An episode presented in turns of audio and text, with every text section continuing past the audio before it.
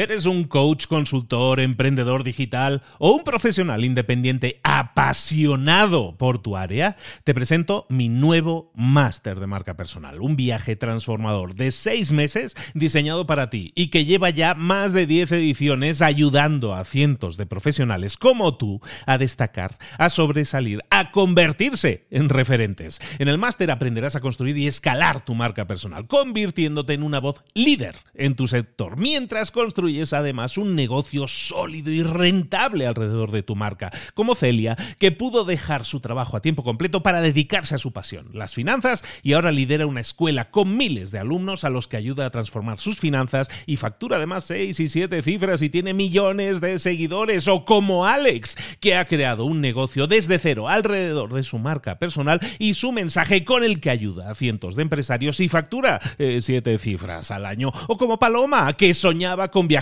por el mundo y que ahora vive como nómada digital con cientos de miles de seguidores y más de 17.000 alumnos. Gracias al máster, su sueño pasó de ser una idea a una realidad rentable y reconocida. Este es el momento de que tú también dejes tu huella, de influir y de vivir por fin de tu pasión. Visita librosparaemprendedores.net barra marca y descubre muchas más historias de éxito de gente que confió en nuestro método. En junio comenzamos además la nueva generación y añadimos más novedades, más servicios y más soporte que nunca. Únete a la élite de profesionales que ya están cambiando sus vidas. ¿Estás listo? ¿Estás lista para desarrollar tu marca personal y ser nuestra próxima historia de éxito? Pues visita librosparaemprendedores.net barra marca y comencemos. Este episodio está patrocinado por SiteGround. ¿Te gustaría tener un plan de marketing? ¿Te gustaría que tu plan de marketing, el de tu empresa, funcionara y funcionara bien? Pues para eso tienes que seguir unas reglas, unas leyes, hay cosas que tienes que hacer y las tienes que hacer de determinada forma. Porque si ignoras las leyes, eh, no quiere decir que no puedas tener éxito, pero normalmente es más difícil. Por eso estamos viendo las 22 leyes inmutables del marketing de Reese Trout, que es un libro que hemos dividido en dos partes y esta que vamos a ver ahora es la segunda parte del libro Las 22 leyes inmutables del marketing. Vemos las, las 11 leyes finales. Espero que te guste mucho, complementa perfectamente lo que hemos visto y es necesario además que las conozcas. Por eso y mucho más, volvemos de nuevo aquí en Libros para Emprendedores con este fantástico libro. Hoy hablamos de marketing, aquí ahora en Libros para Emprendedores. Sin más, comenzamos.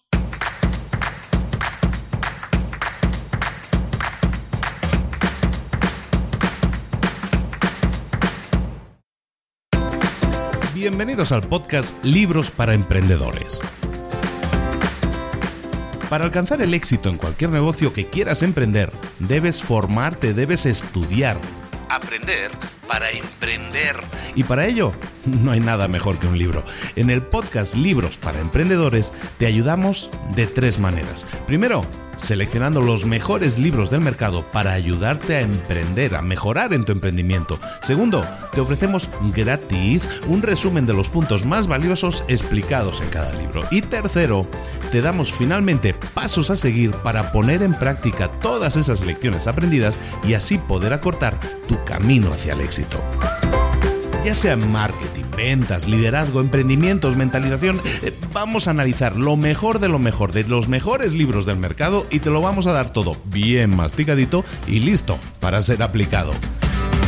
Soy Luis Ramos, empresario y emprendedor, y voy a acompañarte, si me lo permites, en este camino. Sin más, comenzamos. Muy buenas a todos, bienvenidos un día más a Libros para Emprendedores. ¿Cuánto tiempo ha pasado para algunos? Para todos aquellos que, escuchen este podcast de aquí a un tiempo van a decir, ¿qué me está explicando este hombre? Pero es que eh, hemos hecho una pausa, hemos pausado durante unas cuantas semanas. ¿Y por qué? Bueno, damos explicación lo más rápido posible, eh, para que no suene mucha excusa, pero la verdad es que las vacaciones han llegado y aunque el año pasado no hice vacaciones, hasta me llevé el micrófono por ahí, este año sí hemos decidido parar. Hemos hecho eh, unas muy buenas vacaciones vino mi hijo de Alemania, una cosa que no estaba tan prevista en un principio, ha venido y, ha pasado mucho tiempo con nosotros, un mes, Y pues eh, las prioridades, hijos míos, las prioridades son las prioridades. Y entonces hemos dedicado muchísimo tiempo a la familia, muchísimo tiempo a pensar, a estar incluso arrancando otros proyectos que no me quitaban tanto tiempo. Y en Libros para Emprendedores se ha quedado en pausa. No se ha terminado. Yo no creo que termine en el futuro cercano. Pero pues ahí seguimos, ahí seguimos dando la tabarra, ¿de acuerdo? Entonces sí, hemos hecho una pausa de vacaciones. Hay gente que lo ha entendido perfectamente. Lo he comentado en algunos comentarios en, en la página de Facebook sobre todo. Y hay algo una gente que no lo ha entendido nada bien. Entonces, para todos ellos, pues muy poco cariño de mi parte, porque hay gente que de verdad hasta me ha insultado por, por dejar de grabar los episodios, lo cual eh, nunca deja de sorprenderme el nivel de troll que hay a veces por ahí suelto. Pero bueno, eh, estamos de vuelta, estamos de regreso y vamos a terminar, dejamos como en un cliffhanger, ¿no? Esto de, las 22 leyes inmutables del marketing. Pero antes de irnos con el resumen, eh, una, un par de cositas más. La, la primera es que uno de esos proyectos que estoy arrancando ahora y que quisiera que todo el mundo fuera consciente de ellos. Para todos aquellos que quieran irse al resumen, pues que a lo mejor que rebobinen para adelante unos cuantos minutos, ¿no? Pero déjame 3-4 minutos para hablar de esto. Creo que es fundamental para muchísima gente. Y es lo siguiente, estamos siempre hablando de emprendimiento, de emprendedores, de libros de emprendedores. ¿Por qué? Porque hay mucha gente que quiere emprender, pero hay muchísima gente que no emprende porque tiene miedo, digámoslo así, así en corto, porque tiene miedo. Tiene miedo a fracasar, tiene miedo de que su idea no sea bastante buena, tiene miedo de que no le salga bien y se quede sin dinero y entonces ¿qué hago, no?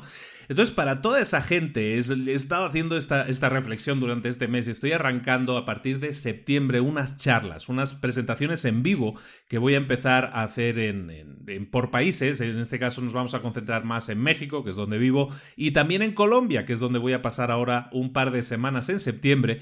Eh, por diversos eventos y vamos a aprovechar y vamos a hacer una serie de presentaciones. Voy a estar en Puebla y en México DF, aquí en, en México, y en Colombia voy a estar en Bogotá, en Cali y en Medellín. Para todos aquellos que quieran asistir, el costo es muy básico, muy, muy bajo, muy, muy bajo. Espero que te interese mucho. ¿Por qué? Porque va dirigido a todas aquellas personas que actualmente ya tienen empleo y no quieren dejar su empleo para arriesgarse a emprender. Si tú tienes empleo y dices, la verdad sí quisiera complementar con unos ingresos, me gustaría probarlo de emprender, pero sin tanto riesgo, entonces te interesa mucho asistir a esta clase, este taller, es un taller corto, dos, tres horas, no creo que nos estemos más tiempo de eso. Eh, no te digo la duración exacta porque mi planificación es de dos horas y media, pero eh, como soy muy hablador y porque me gusta mucho ayudar a la gente y vamos a ayudar persona por persona, si es necesario, a que todos tengan un una respuesta y una planificación, pues entonces vamos a hacer ese tipo de talleres. Y por eso quiero que se hagan en vivo. ¿De acuerdo? Entonces voy a empezar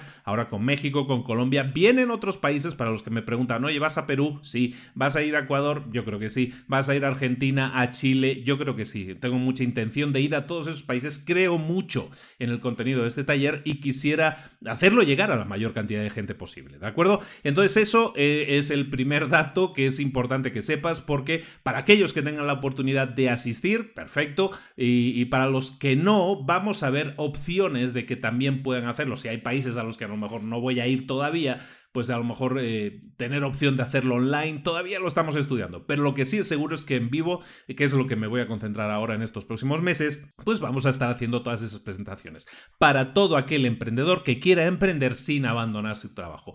¿Cómo saber los precios? ¿Cómo saber las localizaciones? ¿Cómo saber eh, cómo comprar los, eh, los boletos? Todo eso lo ves en librosparaemprendedores.net, entras en la página, vas a ver que hay una, una pestaña, una opción de menú que se llama eventos, también lo vas a ver en la en la pantalla principal. Entonces ahí vas a ver los próximos eventos. Entras en cualquiera de esos eventos y, vas a una opción de adquirir los, los boletos, los tickets, y entonces ahí lo puedes hacer, ¿de acuerdo? Eso en cuanto a información de qué es lo que viene, ¿no? Estamos de alguna manera, eh, hablamos siempre de crear plataforma, ¿no? Estoy intentando crear una plataforma que ayude de la mejor manera posible a la mayor cantidad de gente posible.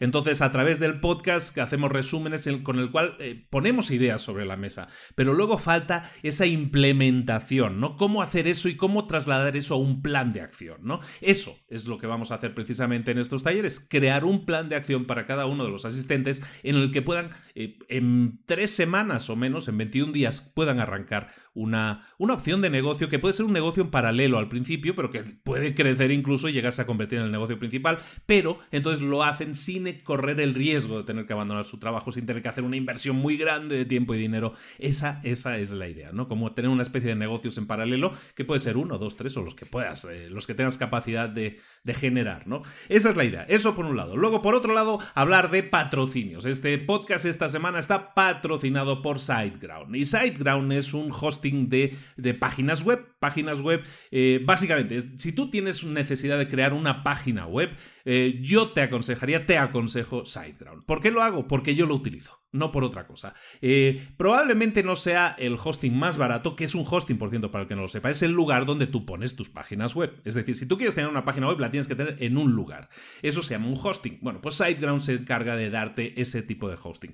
Te decía que no es el más barato, pero yo he pasado ya por, prácticamente todos. Hay algunos un poco más económicos, sí, pero donde brilla especialmente SiteGround, y por eso lo quiero recomendar hoy, es en el soporte en, la ayuda que te da a ti como usuario. Si tienes algún problema, contactas con soporte, son rapidísimos en, atenderte y son rapidísimos en darte respuesta. Por eso lo recomiendo mucho. SiteGround es un servicio en el que puedes tener no una página web, puedes tener muchas. Yo todas mis páginas web las tengo prácticamente todas. Bueno, no todas, pero casi todas las tengo en una única cuenta. O sea, con una única cuenta puedes tener un montón de páginas web. No, si tú hablábamos antes de crear eh, nuevas ideas de negocio, puedes crear todas esas ideas de negocio en una única cuenta de SiteGround. Te lo permite. ¿De acuerdo? Entonces, eh, quisiera recomendarte SiteGround porque es el hosting que yo utilizo, porque, porque estoy muy contento con los resultados, muy contento con el soporte y por eso me atrevo a recomendarlo, porque sé que hay mucha gente que luego me pregunta, oye, ¿y dónde puedo eh, poner esto de las páginas web?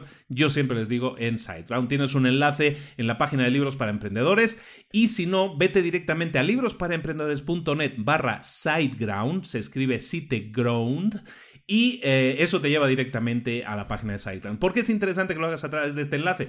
Primeramente, bueno, hay, una, hay un interesante descuento para ti de un 60%. Entonces eso te puede interesar mucho eh, tenerlo en cuenta. Y si no, pues bueno, ahí te queda como recomendación, eh, sea patrocinador o no sea patrocinador, sí te recomiendo mucho SiteGround como el servidor de web ahora mismo recomendado por libros para emprendedores. ¿De acuerdo? Ahora sí, sin más, como decíamos ayer, que decía aquel, Continuamos con el resumen del libro Las 22 leyes inmutables del marketing. Para todos aquellos que se quejan siempre de que tardo mucho en las intros, en las introducciones, espero que me llevan un par de golpes por esto, pero bueno, era necesario reencontrarnos, explicar un poco las situaciones, lo que viene y cómo estamos creciendo y cómo pretendemos ayudar más a los emprendedores. No se trata de que esto es un resumen de libros, lo grabo y me voy. Se trata de crear una plataforma de ayudar a emprendedores y es por eso que vamos a intentar hacerlo de todas las maneras posibles y esforzándonos por llegar de todas las maneras posibles y por todos los medios posibles. Resumen del libro. Segunda parte. las 22 leyes inmutables del, del marketing de Riz y Trout. Nos habíamos quedado en la ley número 11.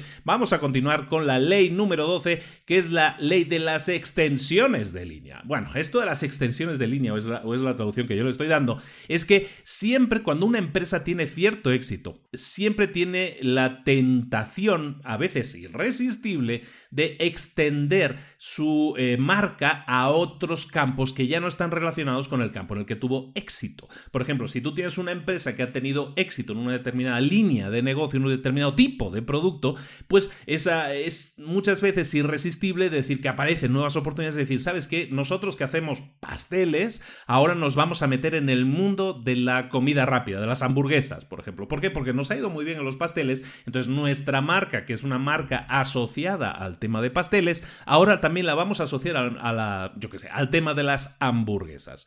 Eso que a, priori puede parecer una buena idea, rara vez lo es, muy pocas veces resulta. Siempre, y es una de las leyes, por eso la estamos eh, remarcando aquí, la ley número 12, que es la extenderte a unas nuevas líneas de negocio, rara vez funciona. Entonces, resiste la tentación de hacerlo. ¿Por qué? Porque cuando eso, cuando tú amplías tu rango de acción a productos en campos que no están relacionados, en industrias que no están relacionadas, esto lleva a la confusión a tu cliente. Si tu cliente es aquel que te compraba pasteles y tú de repente empiezas a, tener al lado una, otra puerta con la misma marca, con el mismo logo, pero que vende hamburguesas, eso lleva a la confusión al cliente y al final el cliente que te tiene identificado, te tiene con una etiqueta que dice tú eres el de los pasteles, de repente le vienes con otra historia completamente diferente. Eso lo que hace es generar confusión, genera un problema de identidad de marca y hace que la gente se confunda y lo que en principio parecía una buena idea resulta que al final no lo es. Si quisieras, según el libro, ¿eh? Quisieras ampliar tu radio de acción a, otras, a otros campos, a otras industrias, en el libro te recomiendan, y, probablemente no sea un mal enfoque, te recomiendan que, crees nuevas marcas. Es decir, si tú tienes una empresa, tú de esa empresa puedes crear N cantidad de marcas diferentes que no tengan el mismo logo, que no tengan el mismo nombre, que no estén asociadas de ninguna forma visualmente, es decir, que no haya confusión para el usuario final. Eso lo puedes hacer, sí. Y entonces puedes crear, ahora sí, una línea que sea de pasteles, que tenga una marca, que tenga un logo eh, identificativo. Y lo mismo para la línea de hamburguesas, que tenga también otro logo, otra idea, otra marca significativamente diferente y que no sea eh, asociable la una con la otra. Por ejemplo, en el mundo actual, pues mira, una gran marca como es Amazon. Amazon es una empresa el que tiene su, pues, su matriz, es amazon.com o Amazon, bueno, cada país tiene el suyo, ¿no? Pero es Amazon. Y ahí lo que hace es lo que empezó como una tienda de libros, que ahora es una tienda, es un supermercado, no es un hipermercado que vende un poco de todo. Pero luego tiene toda una serie de líneas, o sea, tiene pues empresas que se dedican a la venta de temas de pañales infantiles o cosas infantiles. Luego tiene otra empresa que adquirieron que se dedica a la venta de zapatos exclusivamente. Y lo que hace de esa manera eh, yo qué sé, si compró Zapos, Zapos ahora es de Amazon, sí, pero Zapos sigue manteniendo su individualidad de marca y eso hace que la gente que creyó en Zapos, que durante los primeros 10 años de vida de esa empresa creyó en esa marca como un proveedor eh, infalible o, en el que podían confiar o que trabajaba de una determinada manera el tema de las ventas de zapatos, pues esa gente no se vea traicionada y decir, ahora si quieres comprar en Zapos te vas a la tienda de Amazon. A lo mejor Amazon tiene la fama, si quieres más, de supermercado, ¿no? De un poco de todo, pero es más de, de, Walmart, si quieres llamarlo así, es un supermercado que hay un poco de todo. Y Zappos, pues tiene un poco más de esa marca más exclusiva, ¿no? De líneas más exclusivas. Y esa idea de no mezclar las marcas yo creo que es buena, porque permite eso, ¿no? segmentar a tu público en aquellos que creen en una determinada marca o en otra y no creas un problema de asociación. Ese podría ser, por ejemplo, un ejemplo. ¿De acuerdo? Esa es la ley número 12. Seguimos con la ley número 13 o 12 más 1, como diría ¿no? El, fallecido Ángel Nieto, por cierto, pues hay que en paz descanse porque es el, gran piloto español de, motos y que, y que, siempre había ganado 13 campeonatos, pero nunca decía 13, decía 12 más 1. Bueno, falleció recientemente, descanse en paz. La ley 12 más 1 en honor de Ángel Nieto sería la ley del sacrificio. La ley 12 más 1 en honor de Ángel Nieto, el recientemente fallecido, es la ley del sacrificio. La ley del sacrificio dice que lo que tienes que hacer es eliminar opciones eliminar opciones y enfocarte en una única cosa si quieres llegar a ser alguien remarcable, a, ser alguien significativo en un determinado mercado. Esto es muy fácil de entender. Lo que estamos hablando aquí es de que eh, una empresa, ¿cómo decirlo? Si quiere intentar dar eh, gusto a todo el mundo, acaba dándole, no le acaba dando gusto a nadie. Básicamente, esa es la, es la, gran idea. Y es una idea recurrente en la mayoría de libros. Seguramente te suena, lo hemos hablado yo creo que varias veces en distintos libros, ¿no? Cuando tú intentas em, darle gusto a todo el mundo, cuando tú intentas hacer de todo, acabas no haciendo nada bien. Entonces, em, si tú tienes una empresa o quieres crear una empresa y esa empresa quieres em, que crezca, que avance, que siga adelante, caramba, lo que tienes que hacer es sacrificar una, no una, sacrificar tres cosas en concreto. En esta ley decimos tenemos que sacrificar, es la ley del sacrificio, lo que tenemos que hacer es sacrificar tres cosas. La primera es intentar ofrecer una línea de productos completa. Las empresas tratan de ser siempre, o pensamos, o no sé por qué estamos programados, de esa manera, la verdad. Pero en la cabeza muchas veces pensamos que tenemos que generalizar, que tenemos que dar de todo para que la gente esté contenta, ¿no? Que hablábamos del supermercado antes, ¿no? Que tenemos que ser el gran supermercado, que tenemos que dar de todo porque si no nuestro cliente no va a estar contento. Eso es generalizar y eso normalmente debilita a la empresa. ¿Por qué? Porque por muchas razones, sobre todo económicas, pero eso eh, eh, es una parte nada más. No solo te debilita económicamente porque tienes que invertir en muchas más líneas de, producto, en más almacenes, en más espacio físico, en muchas cosas, hay más gente en general eh, no solo es más gasto económico, sino a nivel de marketing, que es de lo que estamos hablando aquí, también te debilita. ¿Por qué? Porque tienes que atender un montón de líneas, un montón de productos, cuando en general hay muy pocos productos que te producen la mayor cantidad de beneficios. Aquí te lo estoy ligando un poco y te recomiendo que, escuches el resumen, si no lo has hecho, del método del 80-20. El 80-20 te dice que el 20% de tus, eh, de tus productos generan el 80% de tus ventas. Entonces, si tú tienes claro cuáles son los productos que más se venden, ¿por qué tener 100 productos si con 20 ya puedes hacer prácticamente la misma cantidad de ingresos? ¿Por qué no te concentras en esos 20? Entonces lo que tienes que hacer es eso, ¿no? Lo que te dice aquí, ¿qué cosas tienes que sacrificar en tu empresa? Lo primero, el tener una línea de productos completa. Generalizar te va a debilitar y lo que tienes que hacer es especializarte si quieres tener éxito. Especialización. Eso es lo primero que tienes que hacer. Lo segundo que tienes que hacer es enfocarte bien en, definir correctamente quién es tu mercado. Cuanto más amplio sea el mercado que intentes abarcar, más difícil será que tengas éxito. ¿Por qué? Por lo mismo, porque cuando estás generalizando no solo, eh, no solo en, tus productos, sino en el mercado al que quieres llegar, y cuando hablo de mercado hablo de clientes finales, ¿eh? no estoy hablando de nada raro. O sea, cuando tú tienes claro el perfil del cliente al que quieres llegar, que es un hombre de 25 a 32 años que tiene un determinado perfil, que tiene un determinado no sé qué, no sé cuánto, cuánto, o es una mujer de 42 años, de 40 a 45 años que tiene una determinada problemática. Eh, da igual lo que sea la demográfica que tú definas, pero tienes que tener claro tu perfil demográfico, a qué persona estás, eh, estás presentando tus ofertas. Cuanto más amplio sea el mercado, es decir, si tú dices, no, pues yo le quiero llegar a todo el mundo, ¿no? Y vamos a hacer una campaña para todo el mundo. Bueno, pues cuando haces una campaña para todo el mundo, estás desperdiciando muchísimo capital, mucho dinero que si especializaras eh, tu mercado, si te dijeras, no, yo me dedico a un mercado mucho más específico, podrías tener muchos más resultados, mucho más éxito. Una compañía que quiera crecer tiene que invertir en marketing y una de las cosas más importantes en el marketing, esto es importantísimo, es definir tu cliente ideal, definir tu, tu nicho de mercado, como le queramos llamar, ¿no? Tu avatar, tu perfil de cliente ideal, tu nicho de mercado, aquellas personas a las que quieres llegar con tu oferta, con tu producto, con tu servicio y personas que realmente están esperando por ese producto, ese servicio. ¿Por qué? Porque les eh, soluciona una problemática, les soluciona un problema, les ayuda a tener algo que antes no tenían. Y todo eso es estudio de tus clientes ideales, ¿de acuerdo?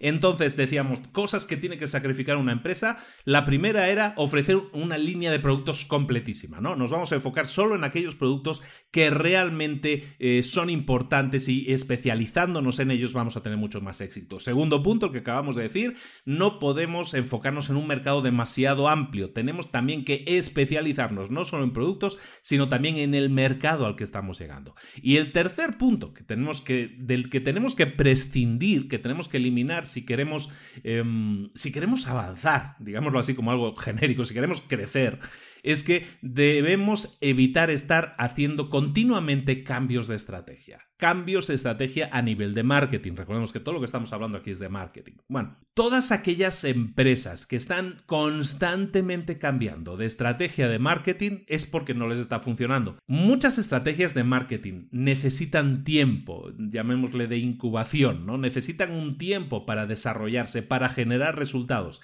La impaciencia en el marketing eh, no es una buena aliada. Entonces, una de las cosas que tienes que prescindir tú como empresario en tu empresa es la impaciencia. Tienes que confiar en el marketing, tienes que hacer las pruebas necesarias y no estar constantemente cambiando de estrategia. Porque si cambias de estrategia de marketing, primero estás enviando mensajes, eh, como dicen los americanos, mensajes mezclados. Estás enviando un mensaje que hoy se va a los jóvenes y la próxima semana se va a todo el mundo y la próxima semana se va a las mujeres. Estás cambiando constantemente de estrategia, entonces estás, eh, como decíamos antes, estás mm, dejando a la gente despistada, ¿no? No saben qué esperar de ti. Y eso es lo peor que tú puedes transmitir como empresa. Tienes que transmitir una estabilidad, una coherencia en el mensaje, por lo tanto tenemos que estar evitando constantemente cambios de estrategia. Recordemos entonces Ley número 13, la ley del sacrificio, tienes que sacrificar tres cosas, que es ofrecer demasiados productos, no. Eh, ofrecer em, tus productos a un mercado demasiado amplio, no, especialízate. Y tres, evita estar constantemente haciendo cambios de estrategia. ¿De acuerdo? La ley número 14 es la ley de los atributos. Continuamos con la ley número 14. Ley de los atributos. Por cada atributo que usas en tu marketing, siempre va a haber un atributo opuesto que alguien más puede utilizar con efectividad. Ese es exactamente el denunciado de la ley. Por cada atributo que tú uses en tu marketing, siempre va a haber un atributo opuesto. Y ese atributo opuesto lo puede utilizar cualquier otra persona y lo puede utilizar con efectividad e incluso con éxito. ¿De acuerdo? Siempre que hablemos de marketing, estamos hablando muchas veces de, de, atributos, ¿no? De cosas que se le pueden atribuir a tu producto o servicio. Normalmente lo asociamos también con palabras, ¿no? Con lemas, con frases muy cortas, ¿no? Esos atributos en general son los que hace que a ti te permita enfocar tu marketing, tus esfuerzos, ¿no? Siempre te vas a centrar en un atributo en concreto que sea el más predominante de tu producto o servicio. Y entonces tu marketing siempre va alrededor, va rotando, está, está girando alrededor de ese de ese atributo tan efectivo, de esa palabra, ¿no? Puede ser una palabra que, que haga que si tú consigues asociarla, pues siempre que alguien diga esa palabra, la va a asociar con tu marca, ¿no? De alguna manera estás haciéndolo, eh, tu marca se asocia a un atributo, a una palabra en concreta. Bueno, y para eso lo que tienes que hacer es buscar en el mercado esas palabras, ¿no? Entonces, la tendencia, fíjate lo que sucede aquí. Y esto es muy interesante porque le pasa a todo el mundo. A ti como empresario o a ti como emprendedor que estás empezando ahora, cuando tú buscas tu posicionamiento en el mercado, lo que buscas es esa palabra, ¿no? Buscas ese atributo que te haga diferencial, que te haga reconocible ah, para el resto del público. Y lo que haces es investigar el mercado y lo que empiezas a ver es a ver qué empresas existen en el mercado. Ah, mira, esta empresa se declara a sí misma como la, yo qué sé, como la líder del tipo de, producto que tú estés vendiendo, ¿no? Y entonces lo que haces es intentar crear publicidad, bueno, lo que haces mal, o lo que mucha gente hace mal, es crear publicidad que esté orientada a batallar para quitarle el número uno a esa persona que ya lo tiene. ¿Me explico? Es decir, si tú llegas a un mercado nuevo, yo que sea venta de coches, y hay otra marca de, concesionario de coches, de, de vendedor de coches, que ya es el número uno vendiendo, yo que sé, Toyota, y entonces tú dices, eh, somos los número uno vendiendo Toyota. Eh, eso es lo que dicen los que son número uno. Entonces tú llegas a ese mercado y dices, no, yo quiero ser el número uno vendiendo Toyota, y dices, no, nosotros sí somos los número uno. Eh, lo que haces ahí es crear un marketing que no funciona. No sé si me explico. ¿eh? lo que buscas es eh, atributos, o lo que nosotros normalmente buscamos, y es un error, es buscar atributos en los demás y decimos, vamos a quitarle esa corona, ¿no? Vamos a ser nosotros el número uno. Eso rara vez funciona. ¿Por qué? Porque la persona que tiene el número uno, eh, o, que ostenta ese nombre, esa palabra, ese atributo, le pertenece de alguna manera a esa persona, pues esa persona se lo ha ganado, ¿de acuerdo? Ha sido un trabajo que, previo que, que ha realizado con su marketing, con su servicio y todo eso, ¿no? Es, es, algo que se ha ganado seguramente. Entonces lo que puedes hacer tú es batallar con tu servicio, con tu marca y todo eso, sí lo puedes hacer. Pero una mejor versión, una mejor opción en cuanto a tu enfoque en el marketing sería buscar otro atributo, otro atributo diferente. En este caso, en el libro hablan de que busques el atributo opuesto. Si buscas el atributo opuesto, normalmente ahí vas a encontrar a todo un montón de gente, todo un montón de clientes posibles que ahora mismo no están siendo atendidos. ¿Por qué? Porque las personas que, que en este caso, que está atendiendo el, el proveedor número uno, pues eh, son un, determinado porcentaje del mercado, a lo mejor, no sé, un 30, un 40% del mercado. Pero ¿qué pasa con el otro 70% del mercado? Pues que a lo mejor el otro 70% del mercado que no está comprando el producto al número uno, no se lo compra porque no le gusta ese atributo, no le gusta esa marca, no le gusta lo que está ofreciendo esa persona. Entonces esa es tu oportunidad para posicionarte como lo opuesto al líder del mercado. ¿Me explico? Si tú tienes a alguien que es el líder del mercado y, ostenta un determinado atributo, tú busca el atributo opuesto e investiga en ese, en ese, e investiga por ahí, porque seguramente te vas a encontrar que hay un montón de público que está dispuesto a escucharte. ¿Sabes por qué? Porque eres lo opuesto completamente a lo que había tradicionalmente.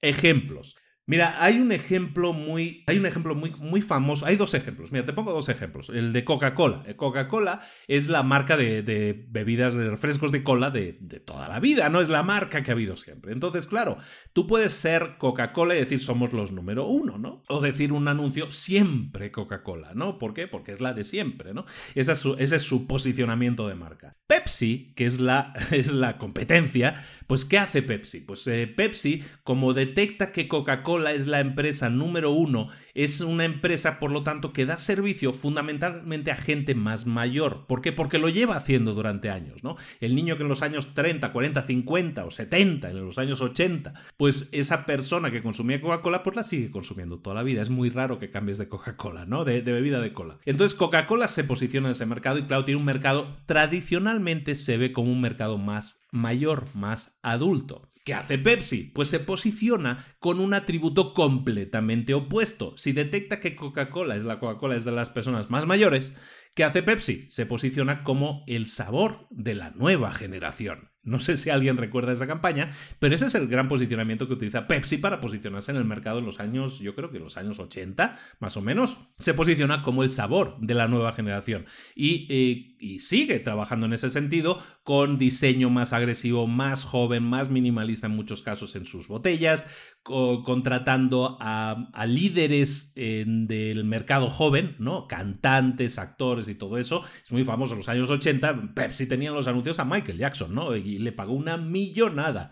¿De acuerdo? Entonces, eso lo que hace es posicionarle como eh, líder de un atributo opuesto al atributo actual. Coca-Cola, con sus líneas con más curvadas, con su logo un tanto anticuado, si quieres llamarlo así. Entonces, eh, las personas jóvenes se identificaban visualmente más con lo que ofrecía Pepsi, ¿de acuerdo? Entonces Pepsi lo que hizo fue apuntar al atributo opuesto, ¿de acuerdo? Eso es algo que tú puedes también hacer muchas veces, ¿no? Buscar el líder del mercado a quién le está vendiendo. Bueno, eso quiere decir que hay mucha gente a la que no le está vendiendo. Esa es la gente que tienes que identificar y para eso tienes que identificar los atributos a los que sirve el líder del mercado y tú ofrecer los atributos opuestos. ¿De acuerdo? Esa es más o menos la idea. Es muy interesante, la verdad. O es algo muy interesante. Cuando empieces a, profundizar en investigación de mercados, te encuentras con muchísimas, con muchísimas eh, cosas. ¿no? Había otro ejemplo, te había dicho dos ejemplos. Hay otro ejemplo muy, muy conocido también, que es el de las pastas de dientes. Eh, había sobre todo en Estados Unidos, que es donde, de donde parten la mayoría de, pastas de dientes,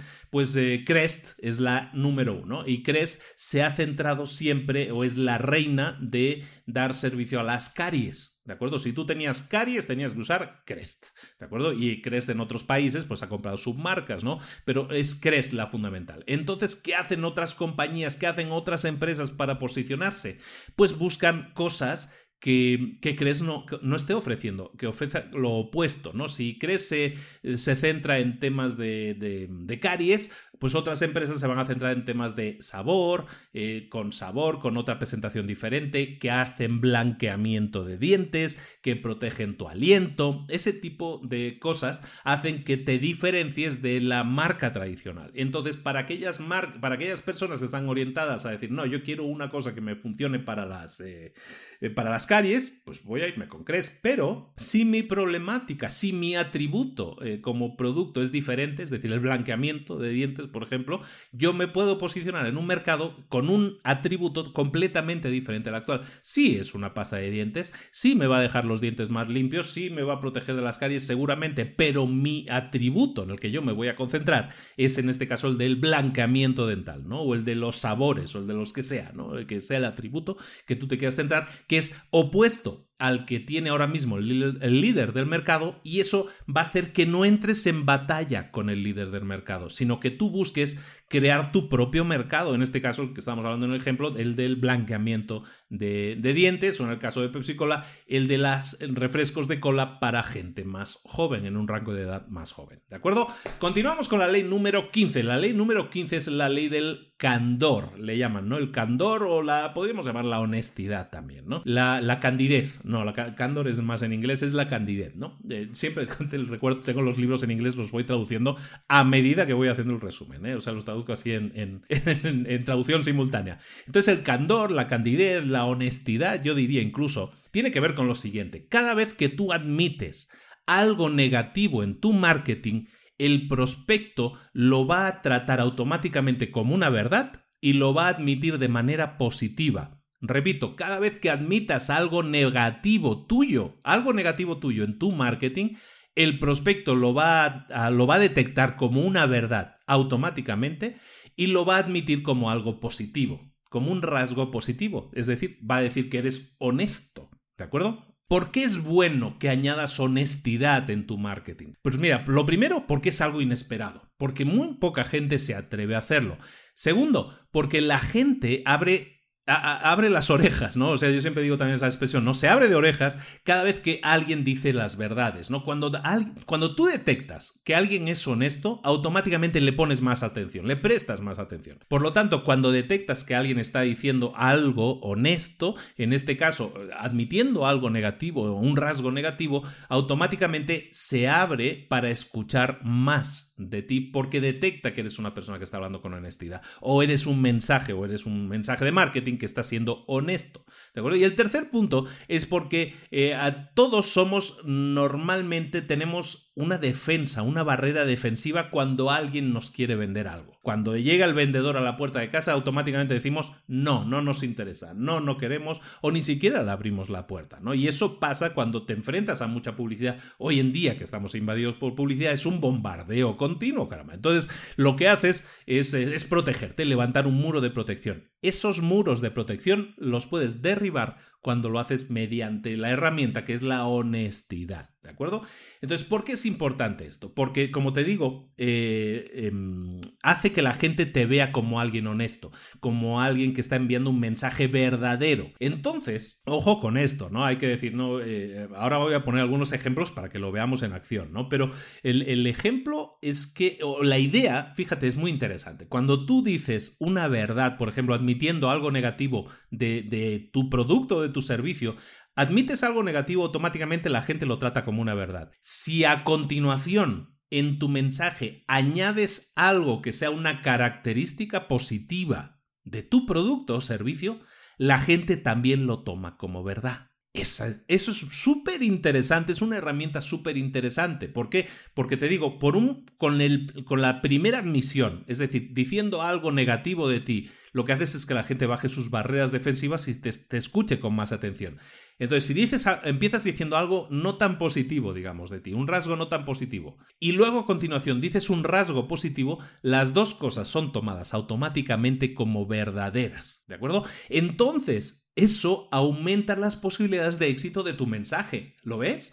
Cuando tú estás bajando las barreras defensivas del cliente y automáticamente le plantas delante una cosa positiva tuya la imagen que se va a quedar tuya es, es una persona o es una empresa honesta, es capaz de decir la verdad sin tapujos y aparte, y entonces va a decir algo positivo de ti, que es lo segundo que tú hayas dicho. Un ejemplo muy y muy conocido además es el siguiente. Además creo que es un mensaje que ya había comentado alguna vez en algún episodio anterior, pero es uno que me encanta.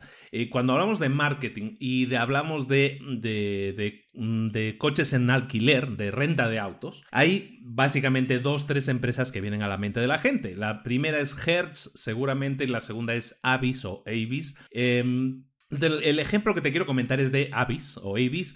Eh, esta empresa era la número dos del mercado. En aquel momento en el mercado Hertz es la empresa número uno. Entonces Avis detecta eso y dice, no, no somos los números uno. Entonces estamos hablando de admitir algo negativo. Normalmente a ti como empresa te, gusta, te costaría muchísimo admitir en tu publicidad algo así como decir, no somos los números uno o somos los números dos. Pero eso, que es algo negativo, ¿no? Podría ser algo negativo. Yo no soy el número uno o soy el número dos. Estás diciendo de alguna manera en tu publicidad que hay alguien mejor que tú, ¿no? Pues Avis o Avis lo hizo de esta manera. Avis dijo, eh, no somos, somos los números dos del mercado. Empezó diciendo algo negativo. Y a continuación, como te decía, dijo algo positivo.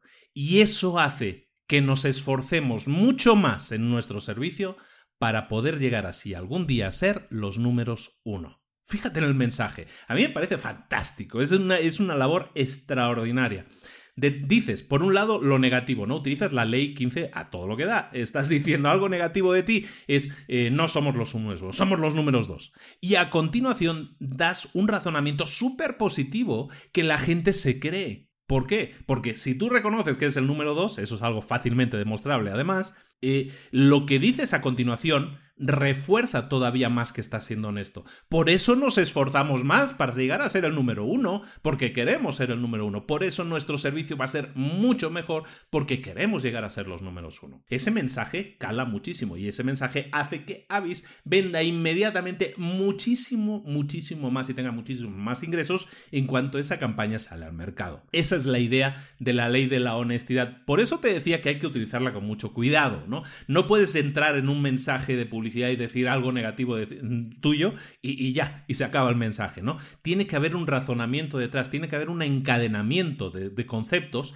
en el que digas ese negativo provoca esto otro positivo mío. ¿De acuerdo? Entonces eso es algo interesante en cuanto a tu enfoque, sobre todo cuando tú tengas que admitir cosas negativas. Hay momentos en la vida de una empresa en la que le pueden pasar cosas negativas. Es entonces cuando tienes que utilizar el marketing de la manera adecuada. Y es entonces cuando tienes que tomarte esta ley súper en serio porque si la utilizas adecuadamente puedes transformar algo negativo en algo muy, muy positivo. Continuamos con la ley 16. La ley 16, la ley de marketing 16 es la ley de la singularidad. La ley de la singularidad dice lo siguiente, en cualquier situación de marketing siempre hay una única jugada, un único movimiento que va a abrir las compuertas del éxito sin límites. En cualquier situación de marketing siempre va a haber una única jugada, un único movimiento que va a hacer que se abran las compuertas del éxito, básicamente. ¿Y esto qué va enfocado? Mira, la ley de la singularidad te dice de alguna manera que te enfoques, tiene que ver con lo que hablábamos antes de no estar cambiando continuamente de, estrategias de marketing. Yo te pondría como ejemplo de lo siguiente, algo, algo para que lo entiendas bien y para que tenga mucho sentido, ah, porque te digo, este libro muchas veces se centra en grandes empresas y entonces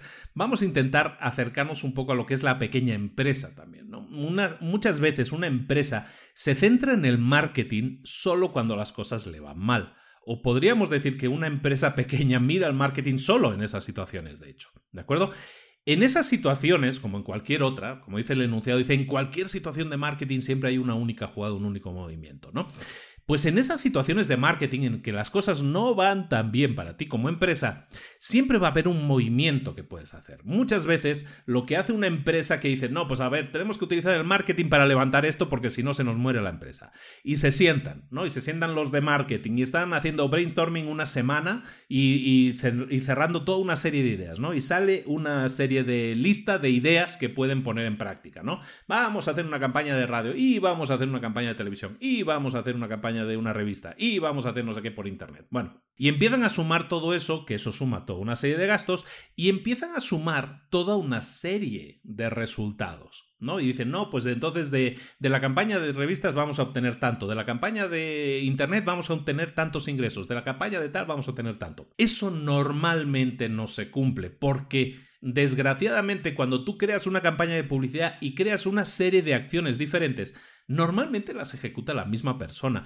Normalmente van orientadas también al mismo, al mismo nicho de mercado. Por lo tanto, aunque tú utilices una revista y eh, internet y utilices eh, publicidad en otras páginas o utilices publicidad en periódico, el cliente que recibe esos mensajes siempre es el mismo. Por lo tanto, lo que haces de nuevo es disparar con una escopeta cuando podrías disparar con un rifle de precisión.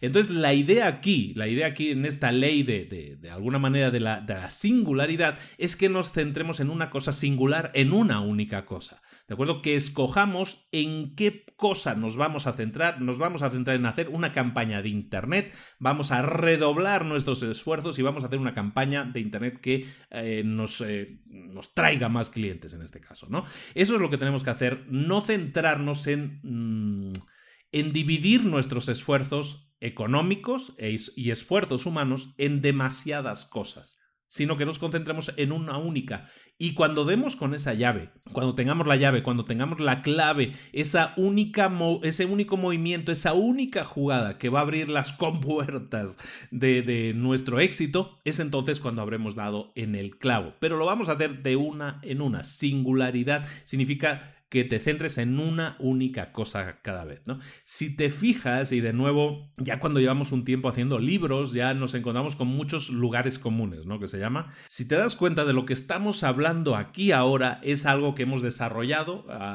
pero con, mucho, con mucha densidad, yo creo, en un resumen que hicimos de un libro que se llama Una sola cosa, de One Thing, ¿no? De Gary Keller.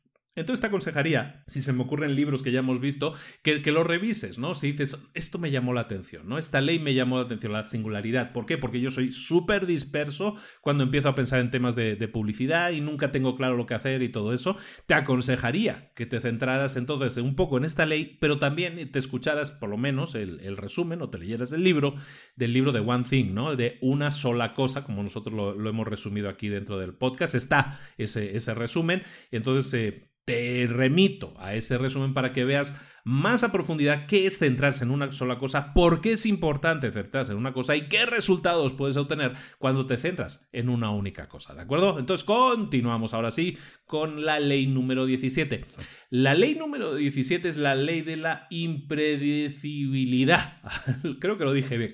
La ley de lo, impredecible, digámoslo así, lo impredecible. Es más fácil de decir, ¿no? Como aquella película que era lo imposible. Bueno, pues lo impredecible.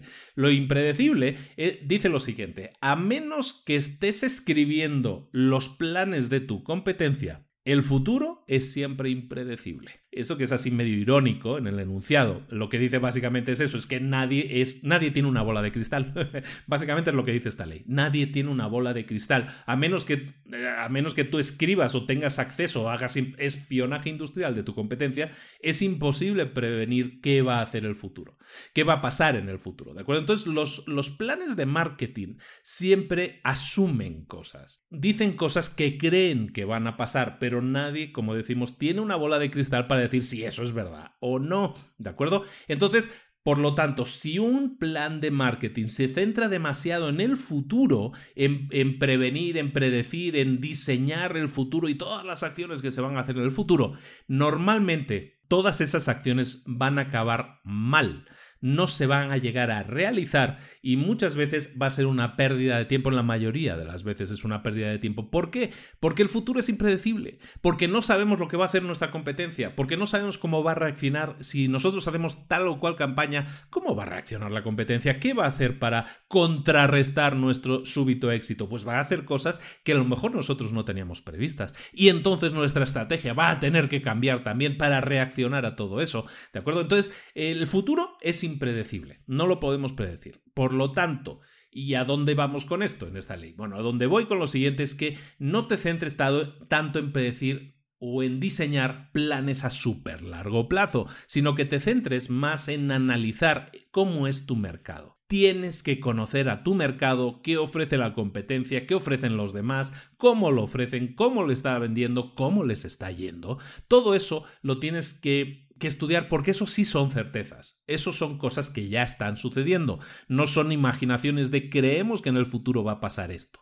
¿De acuerdo? Entonces, ¿en qué te deberías centrar? Pues centrarte en conocer el mercado. Cuando te centras en analizar y conocer tu mercado actual, es entonces cuando empiezas a ver lo que se llama tendencias. Y eso es lo que tú debes estudiar como, como director o como gente que está invirtiendo tiempo en marketing. Lo que te tienes que dedicar es estudiar tendencias. Las tendencias generales te indican por dónde va el mercado. Deberías evitar tener conclusiones o extrapolar conclusiones de una tendencia general, pero el mercado te va a ir diciendo. Eh, no existe mercado en el que las cosas cambien de golpe. Normalmente no. Siempre hay una tendencia. No se produce un éxito de la noche a la mañana. Eso no existe en ningún caso. Y es un tema que vamos a tratar después también. El éxito de la noche a la mañana no existe. Lo que existe son tendencias que se van cocinando durante un tiempo. Esas tendencias son las que tenemos que identificar para subirnos a esos trenes. Las modas, que ese es otro tema que vamos a ver después, las modas no son, eh, no son algo a lo que subirse. Son, las modas normalmente son pasajeras, que es lo que vamos a ver después, pero las tendencias sí son algo que nos dice por dónde va a ir el mercado. Por lo tanto, dejemos de pensar que podemos prever el futuro. Nunca pensemos que el futuro va a ser una repetición del pasado o del presente, ¿de acuerdo? Porque eso sería lo mismo que intentar predecir el futuro, ¿de acuerdo? Y lo único que vamos a hacer es intentar anticipar qué podríamos hacer nosotros en el caso de que algo inesperado sucediera. Eso sí podemos hacerlo. Es decir, ¿Qué deberíamos hacer nosotros si de repente sucediera algo inesperado? Yo qué sé, nos cortaran la distribución en Asia o nos dejaran de o nos dejara de funcionar internet y ya no pudiéramos vender por internet. ¿Qué haríamos en ese caso? Eso sí podemos eso sí podemos analizarlo y estudiarlo e intentar anticipar qué podríamos hacer nosotros en el caso de que eso sucediera. Eso sí está en nuestra mano porque eso sí es algo que nosotros podríamos controlar, ¿de acuerdo? Esos son el tipo de cosas en los que te tienes que, que poner a trabajar y poner a pensar, no en intentar mm, prever el futuro a largo plazo y decir dentro de 10 años vamos a hacer esto porque los resultados nos lo dicen. El futuro es impredecible. ¿De acuerdo? Este episodio llega hasta ti gracias al Instituto de Emprendedores. Uno de los problemas más críticos que yo tuve durante todo el tiempo que trabajé en el corporativo de un banco internacional fue que quería ser emprendedor. Yo siempre he querido ser emprendedor y quería iniciar mi propio negocio, pero no sabía realmente qué es lo que había que hacer, qué pasos tomar, no sabía decidir siquiera qué idea tenía que tener para poder arrancar el negocio. Hoy en día, tampoco es que yo tenga una garantía al 100% de que algo, un negocio, una idea de negocio vaya a funcionar, pero lo que sí tengo es un sistema. Lo que tengo es un plan paso a paso, que me garantiza que la idea de negocio que yo vaya a arrancar es la mejor idea posible, y está orientada a un público objetivo y soluciona el problema que tenga ese público. Además, el sistema que yo utilizo me permite comprobar prácticamente sin inversión si un negocio funciona, y también me permite hacerlo crecer y automatizarlo prácticamente desde el inicio. ¿Cuál es esa forma de conseguir arrancar negocios que te proporciona tranquilidad, ingresos, tiempo libre y libertad de movimientos? Yo lo llamo el plan Midas. El plan Midas es un sistema de 5 fases y 10 pasos que te lleva de la mano, desde no tener idea de negocio hasta tener un negocio funcionando exitosamente y de forma automática. Llámalo si quieres eh, incubadora y aceleradora a la vez. El plan Midas, como te digo, es un sistema paso a paso, repetible, probado con éxito, y con herramientas súper fáciles de utilizar con vídeos, plantillas, documentación. El Plan Midas es el corazón de mi Instituto de Emprendedores. Eh, Instituto de Emprendedores es la plataforma educativa para emprendedores que no quieren darse el lujo de esperar y que quieren resultados ya. Al inscribirte al Instituto de Emprendedores tienes acceso completo a todo el plan Midas. Tienes además acceso a cursos complementarios, a un coaching grupal conmigo en directo todas las semanas, para que si tienes alguna duda o consulta que te esté bloqueando, tengas respuesta directa para saber cómo eliminarla y cómo continuar a toda velocidad hasta llegar a tu meta.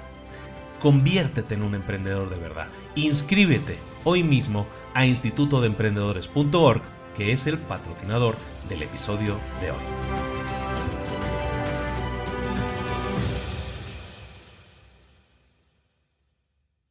la siguiente ley es la ley número 18. La ley número 18 eh, a todo el mundo le gusta. Es la ley del éxito. Bueno, pero la ley del éxito no tiene nada que ver con, no, vamos a irnos de vacaciones y vamos a estar en el Caribe. Nada de eso. La ley del éxito dice que el éxito en los negocios, de hecho es, como un aviso, es como la ley negra del éxito. ¿eh? El éxito en los negocios normalmente te lleva a la arrogancia y la arrogancia normalmente te lleva al fracaso.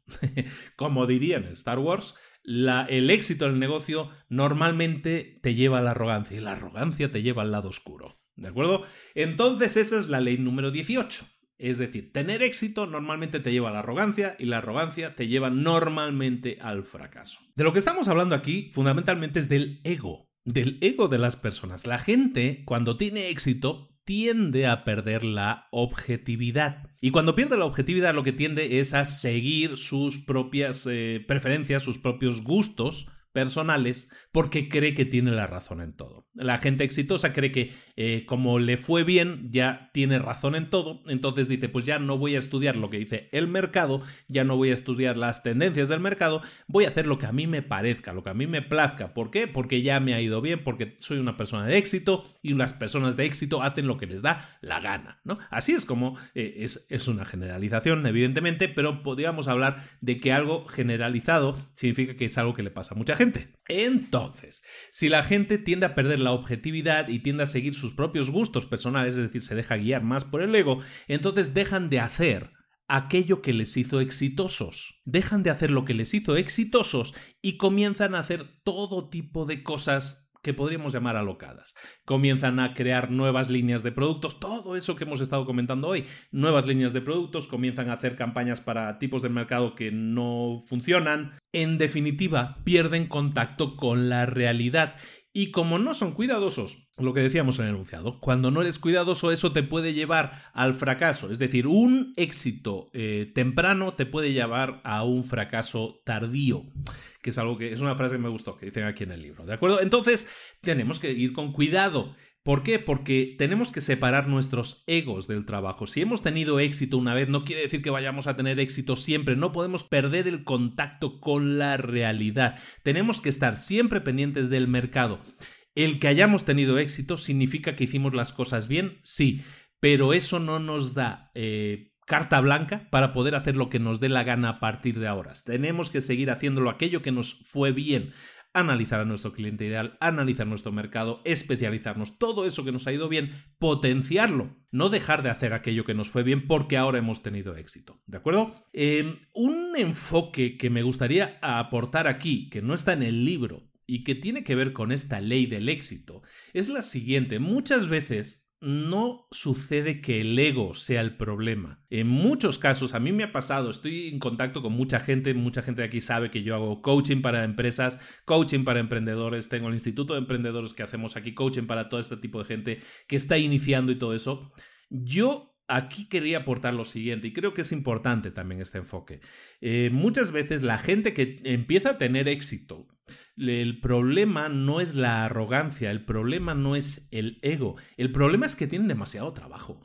Cuando empiezas a tener éxito en la empresa, de repente tienes demasiadas funciones, se multiplican las necesidades de la empresa de ti, es decir, la empresa requiere más tiempo tuyo. Entonces empiezas a estar demasiado ocupado y empiezas a tener demasiadas reuniones y demasiadas cosas que hacen que pierdas el contacto con el día a día de la empresa. El éxito de tu negocio puede hacer que pierdas el contacto, pero no por tu ego, como dicen en este libro, sino sencillamente porque tienes mucho trabajo. Entonces, eso puede ser otro problema que no está aquí en el libro, pero a mí me gustaría remarcar mucho, porque creo que complementa perfectamente esta ley 18. Tener éxito en los negocios, dice el enunciado, te lleva a la arrogancia y la arrogancia al fracaso.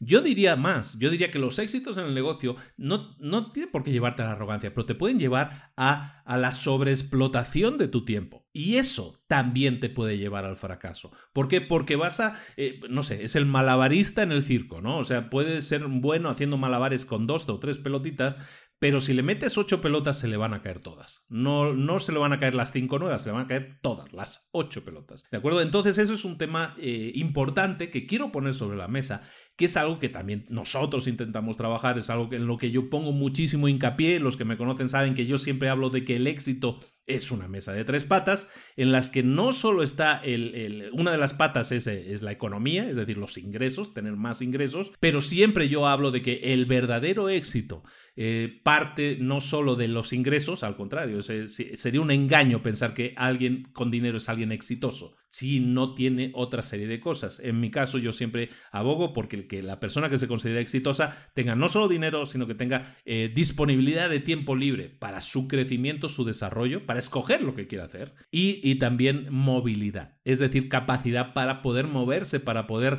eh, disfrutar de, decir, me voy a ir un mes de vacaciones y mi empresa no se va a ver afectada por ello, ¿no? Y al contrario, puede funcionar mejor. Y todo eso tiene que ver con muchas otras cosas que se alejan de lo que, del libro que estamos viendo hoy, que es de marketing, y tienen mucho más que ver con sistematización, automatización de procesos, delegación y todo eso, ¿no? Pero es algo importante que quería poner aquí en la mesa con esta ley 18 del éxito, porque aunque el libro habla del ego, de la arrogancia y todo eso que lleva al fracaso, y estoy de acuerdo con ello, eh, yo lo complementaría muchas veces la gente es de muy buena pasta, ¿no? Y no, es, no se vuelve arrogante con el éxito, sino que sigue trabajando cada vez más, cada vez más, cada vez más. Pero llega un momento que pierde contacto con la realidad y perder contacto con la realidad es perder contacto con el cliente final, con las necesidades del mercado. Y no lo hace por arrogancia, sino lo hace simplemente porque no tiene tiempo, no tiene tiempo, ¿no? Entonces ese también es un problema fundamental que hay maneras de solucionar, que hay maneras de gestionar, que hay maneras de tratar, pero que no es únicamente un tema de, psicología y de arrogancia y de ego, ¿no? Entonces aquí sí quería poner esta, aportar esa, esa otra visión que también hace, que también puede provocar el fracaso en tu empresa, sí, pero que, es evitable, ¿no? Como todo, es tratable, ¿no? Esto no es una, no es una enfermedad irrevocable, la puedes echar atrás y la puedes eh, curar de alguna manera, hay formas de hacerlo. ¿eh? Bueno, eh, seguimos ahora sí, volvemos al resumen del libro con este pequeño paréntesis. La ley número 19 es la ley del fracaso. Precisamente hablamos de la ley del éxito, la ley 19 es la ley del fracaso. El fracaso en el marketing debería ser dos cosas. Debería ser esperado y debería ser aceptado. Cuando hablamos de fracaso en el marketing, y esto también es algo en lo que quiero poner un poco de hincapié, ¿no? Pues sobre todo para aquellos que nosotros también que nos dedicamos un poco a temas de marketing, ¿no? Que tenemos agencias de marketing o nos dedicamos a temas de marketing online en mi caso. Dicen este enunciado, la ley del fracaso. El fracaso en el marketing debería ser esperado y aceptado. Y eso es así porque el marketing no es una ciencia exacta, no es una matemática que diga 2 más 2 son 4. Eso no existe en el marketing, ¿de acuerdo? Por lo tanto, va a haber errores, va, se van a tomar decisiones que no van a dar los resultados que, van, que nosotros esperamos. Entonces, como decimos, el fracaso en el marketing debe ser esperado y aceptado. Entonces, esperemos que una decisión de marketing falle, fracase, el problema en las empresas, y esto hablo de empresas grandes y de empresas pequeñas, toda empresa que tenga un departamento de marketing, ya sea un departamento propio o ya sea una pequeña empresa que contrate a unos chicos para que le lleven el marketing online los anuncios de Facebook, ¿no? Las cosas así, ¿no? En ambos casos, nosotros eh, como empresarios contratamos a esas empresas o tenemos esos departamentos para que nos den soluciones. Pero muchas veces no entendemos o no esperamos o no queremos admitir que eso puede no funcionar. Nosotros decimos, yo estoy invirtiendo en marketing, necesito unos resultados, ¿no? Entonces eso hace que las personas que se dedican al marketing les cueste mucho admitir los errores, porque muchas veces eh, saben que si admiten un error, eso va a significar su despido. Así, eso es así. Si yo tengo, yo soy empresario, tengo una empresita que me lleva al marketing, les doy dinero para que hagan una campaña de publicidad y yo no obtengo resultados, normalmente esa empresa despide a esas personas que han llevado al marketing. ¿Por qué? Pues porque no les ha dado resultados o porque no han, porque no esperaban ese fracaso. ¿De acuerdo? Entonces el fracaso en el marketing debe ser esperado y aceptado. Y eso es un cambio fundamental que va a significar algo difícil de entender para muchos que, que, son emprendedores o que son empresarios, pero eso puede pasar, ¿de acuerdo? Nadie que utilice marketing va a dar en la diana siempre o va a, dar en la diana eh, todas las veces que dispara una flecha, ¿de acuerdo? El truco aquí, o llamarlo con lo truco es así, ¿no? Pero ya, el truco sería que tenemos que separar cómo consideramos el efecto de una decisión de marketing sobre el efecto de la carrera de una persona. A lo que me refiero es que podemos esperar el fracaso, debemos hacerlo. Pero si esperamos el fracaso, entonces no culpemos al responsable de esa decisión. Si sabemos que una decisión de marketing puede fracasar, lo que tenemos que hacer es aceptarlo y decir, oye, esta persona hizo un análisis o hemos hecho un análisis o hemos tomado una decisión conjunta y esa decisión no funcionó bien. Por eso vamos a tener que despedir a esa persona, por eso vamos a tener que despedir a esa agencia de marketing que estaba trabajando con nosotros. No deberíamos, no tiene por qué, porque no está ligada a una cosa o no debería estar ligada una cosa a otra. No debería estar ligado el fracaso de una, de una campaña de marketing, no debería estar ligado al futuro de ese departamento de marketing, de ese director de marketing o de esa empresa de marketing que nos está dando el servicio. Cuando nosotros separamos ambas cosas, entonces el trabajo se produce mucho más creativamente. Y a dónde voy con esto, o a dónde va esta ley con esto, es a lo siguiente. Cuando una persona sabe que su puesto de trabajo peligra, no acepta riesgos, no se arriesga. Y en el marketing, los riesgos deberían ser algo aceptable. Cuando una persona dice, no, sabes que no me voy a arriesgar, voy a ir a lo seguro, cuando no te arriesgas, tu marketing puede funcionar más o menos, pero tus resultados nunca van a ser espectaculares. ¿Por qué? Porque no te arriesgaste, no, no diste pasos arriesgados para intentar conseguir resultados espectaculares. Ahí es a donde voy, ¿no?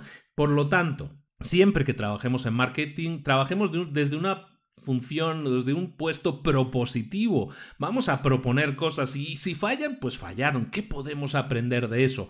Pues seguramente de los fracasos en marketing vamos a aprender mucho más que de los éxitos. Vamos a aprender muchas cosas más del mercado, de nuestro cliente ideal, de todas las cosas que le gustan y las que no le gustan. Y eso va a hacer que nuestra próxima campaña sea infinitamente mejor. ¿De acuerdo? Porque estamos viéndolo desde una propuesta propositiva, es decir, creativa, es decir, de vamos a intentar hacer esto cada vez mejor. ¿De acuerdo? Cuando el fracaso se traduce en un aprendizaje, es mucho mejor que el fracaso se traduzca. Eso, que se traduzca en un aprendizaje es mucho mejor que se traduzca en un, en un despido. ¿De acuerdo? Y eso es lo que dice la ley, ¿no? Y estoy muy, muy, muy de acuerdo, sobre todo cuando te decía, ¿no? Los que nos dedicamos a temas de marketing también, muchas veces hacemos yo soy, yo soy muy de, de, de, aceptar riesgos, ¿no? O sea, yo en mis publicidades, en mis promociones de mis productos o para mis clientes, siempre hago propuestas arriesgadas, porque creo mucho en eso, ¿no? Porque creo mucho en que hay fórmulas aceptadas, pero también hay fórmulas a descubrir, ¿no? entonces eso hace que muchas veces tengas éxito y muchas veces no.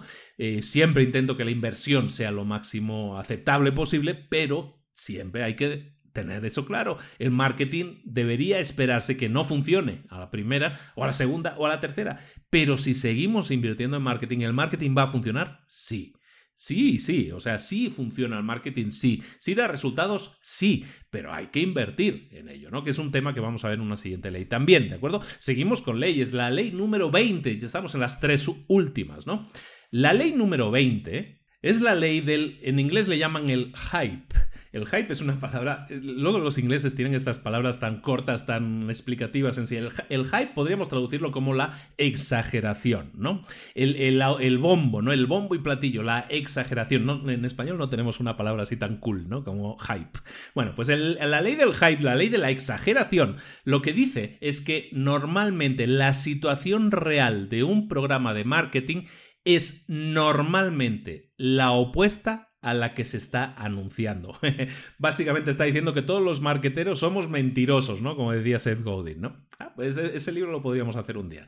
Bueno, pues la ley de la exageración, básicamente, ya sin, sin decir aquí quién es mentiroso o no, la ley de la exageración dice normalmente que cuando alguien presenta un mensaje de marketing que es que suena a exagerado, normalmente es que ese programa está escondiendo lo contrario, está escondiendo lo opuesto. ¿De acuerdo? Normalmente, cuando una empresa va bien, y aquí viene el razonamiento, ¿eh? cuando una empresa va bien, cuando una, empresa tiene mucho éxito, normalmente tiene demasiados, eh, demasiadas cosas a hacer, como comentábamos antes, demasiado trabajo, está demasiado ocupada haciendo, dando servicio a sus clientes, como para, mm, como para ponerse a presumir de lo bien que le va a la empresa. ¿Me explico? Cuando una empresa va súper bien, no les escuchas normalmente. Una empresa que va bien normalmente no hace ruido, ¿de acuerdo? Es la empresa que hace mucho ruido la que normalmente no le está yendo tan bien. ¿De acuerdo? De ahí la ley número 20. Cuando una empresa tiende a exagerar en su publicidad, normalmente es que no le está yendo demasiado bien. ¿De acuerdo? Por lo tanto, siempre lo que tienes que hacer es eh, tomar en tu publicidad, tomar en tu marketing el acercamiento opuesto, ¿no? En lugar de estar buscando em, anuncios, grandes anuncios a toda página, grandes campañas de publicidad inundando la televisión, la radio y el cine de anuncios, en lugar de buscar tanto ruido, normalmente lo que deberías buscar es, em, es intentar crear ah, lo que se llama marketing de contenidos. ¿no? Aquí no lo hablan tanto así en el libro, pero es algo que yo recomiendo mucho. ¿Qué qué es el marketing de contenidos? Es crear contenidos que den valor a la persona que los lea, que estén diciendo no somos los, no, que no estén diciendo mensajes de somos los números uno, nadie puede con nosotros, porque esos mensajes, como te digo, levantan alarmas. Dicen, no, quien esté diciendo esto en su publicidad es que normalmente no lo es. Entonces, eh, no lo es y le gustaría serlo, ¿no? Y por eso hace ese tipo de campañas para atraer a gente que quiere estar con un líder, ¿no? Entonces, en vez de eso, es mucho mejor que en vez de hacer ese tipo de publicidad de autobombo, de exageración, lo que hagas es crear, en mi caso yo te aconsejo que crees marketing de contenidos, que estés eh, pendiente de creación de artículos con continuidad, artículos de, que te den una, que construyan tu marca mucho mejor, que den la imagen de que esta persona sabe, se preocupa por transmitir, se preocupa por comunicar de una manera también propositiva, de una manera también eh, constructiva, ¿de acuerdo? Dejar de lado la exageración para centrarse en dar mensajes que tengan más credibilidad, porque en el mundo actual y este libro está escrito hace, hace 20 años ya, ¿no? En el mundo actual tenemos una sobresaturación, estamos sobreexpuestos a publicidad. Por lo tanto, la exageración no funciona. Funciona cada vez menos. O sea, a lo mejor sí hay mercados en los que a lo mejor aún pueda funcionar, ¿no? Tipos de mercado, en países incluso, ¿no? Que son, a lo mejor, entre comillas, más inocentes en ese sentido. Pero en nuestra realidad occidental, la verdad es que estamos expuestos a, sobreexpuestos a publicidad y la exageración no lleva a más ventas, al contrario, lleva a la incredulidad de la gente y por lo tanto al efecto contrario que lo que es lo que estaría buscando ese marketing, ¿de acuerdo? La ley número 21 es la ley de la aceleración. La ley de la aceleración dice que los programas de marketing exitosos se construyen en, base a tendencias, no a modas temporales. Es un punto que habíamos comentado antes, ahora lo desarrollamos un poco más.